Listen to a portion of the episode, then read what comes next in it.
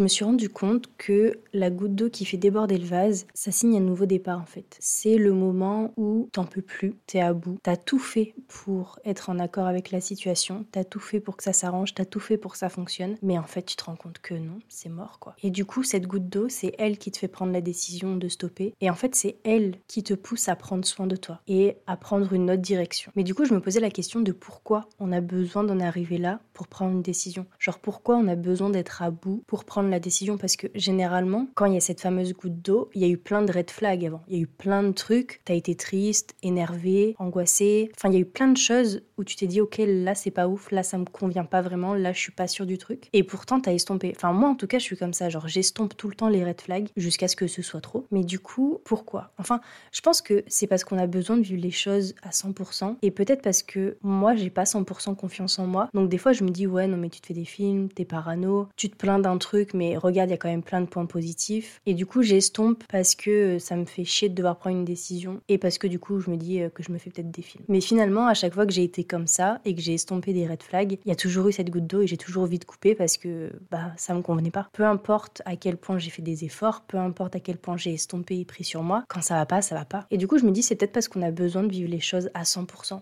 pour pas avoir de regrets, en mode j'ai tout fait, j'ai rien à me reprocher. Donc là maintenant je peux partir parce que j'ai testé le truc à fond et je valide, ça me convient pas. Mais du coup c'est bizarre parce que ça voudrait dire que, imaginons, tu manges un truc et t'aimes pas. Une bouchée, deux bouchées, t'aimes pas. Tu vas te forcer à manger tout ton plat alors que tu l'aimes pas, juste pour être sûr que tu l'aimes pas. C'est bizarre. Parce que le point positif c'est que tu manges à ta faim, mais le point négatif c'est que c'est pas bon quoi. Et du coup le fait de couper court c'est tu te fais un autre plat. Mais du coup, pourquoi on se fait pas un autre plat dès la deuxième ou troisième bouchée? Pourquoi on se force à manger le plat entier? Donc du coup, la question c'est pourquoi on attend d'avoir une fameuse goutte d'eau pour prendre une décision et se sentir bien? Parce que ça veut quand même dire qu'il y a un certain temps qui se passe entre le moment où il y a des choses qui te conviennent pas et le moment où tu prends la décision d'arrêter. Il y a quand même un certain temps où t'es pas bien et où il y a des phases où euh, bah, soit t'es stressé, soit t'es triste, soit t'es anxieux, etc. Je sais pas si c'est une bonne idée de couper plus tôt ou pas, ou si c'est nécessaire d'attendre que le vase soit rempli. Mais en tout cas, quoi qu'il en soit, je pense que la goutte d'eau qui fait déborder le vase, même si ça fait chier, ça rend triste, c'est toujours une bonne chose. Parce que c'est le moment où tu décides de couper court avec quelque chose qui te convient pas vraiment.